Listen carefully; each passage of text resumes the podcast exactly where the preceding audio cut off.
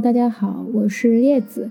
然后我自己呢也有运营两档节目，嗯，一档是人类研习社，一档是得过且过，分别和我的朋友拓东和橘子一起做的。嗯，很感谢 Zack 来邀请我，嗯，录以这样一个诗歌活动。今天和大家主要是想分享一首诗歌，叫做《志向树》。志向树，舒婷。我如果爱你，绝不像攀援的凌霄花，借你的高枝炫耀自己。我如果爱你，绝不像痴情的鸟儿，为绿荫重复单调的歌曲，也不只像泉源。常年送来清凉的慰藉，也不止像写风，增加你的高度，衬托你的威仪，甚至日光，甚至春雨。不，这些都还不够，我必须是你近旁的一株木棉，作为树的形象和你站在一起。根紧握在地下，叶相触在云里。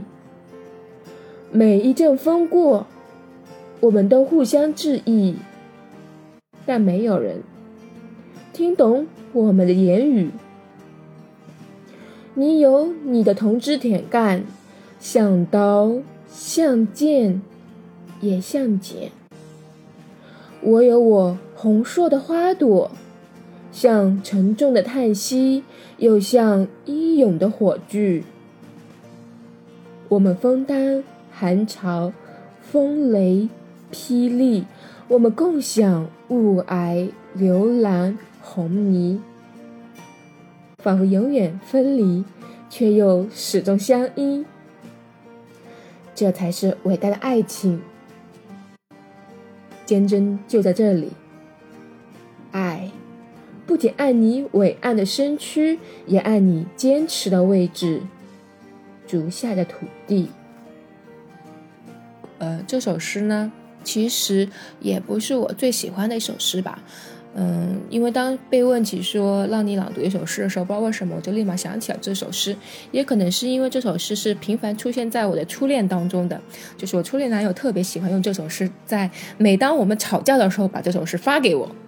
然后，然后就说哈，你不要做什么这么做做什么，你应该做一棵木棉花，什么什么如此的。然后我当时是没有办法去 get 到这首诗的。虽然我知道不能够太过依赖于对方，但是你想在亲密关系中，其实这个度是很难把握的。因为你如果太独立，对方又会觉得你太独立。所以这首诗简直像成了为我一个不停在回望自己的一首诗吧。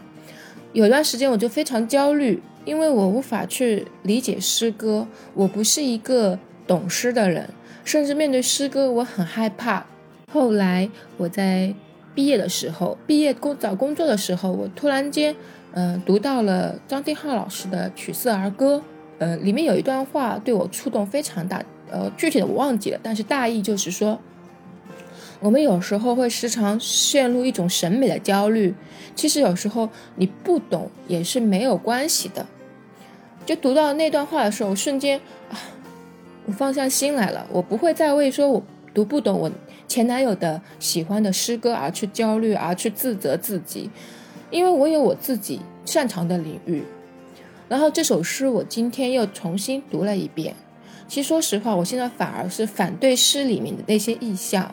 凌霄花不漂亮吗？凌霄花很漂亮。我们再去看一个凌，看一遍凌霄花，你会发现，它从他柔弱的身躯里面是迸发出很大的力量的。他借着高枝不是去炫耀自己，他是借着高枝努力的用自己可能的一些条件去够那个向上的东西，比如理想。舒婷在这首诗中，她。描绘的毕竟是一种非常理想的感情和爱情观，但其实，在现实生活中，这种感情爱情观它是不存在的。所以，这首诗所描绘的爱情，它始终在一个彼岸。我们只能在此岸遥望，因为这个世界上是没有灵魂伴侣的。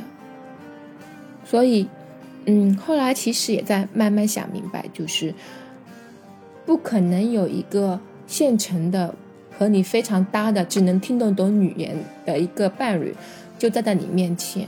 这些东西都需要两个人不停的去互相呃磨合、互相适应。我觉得这才是一种现实的爱情。所以我在读这首诗的时候，我突然发现我对它产生了很大的质疑。这或许也是自己在回望自己以前的自己的时候，一种新的成长和体悟吧。闲聊了一些，扯得有点远，好了，拜拜。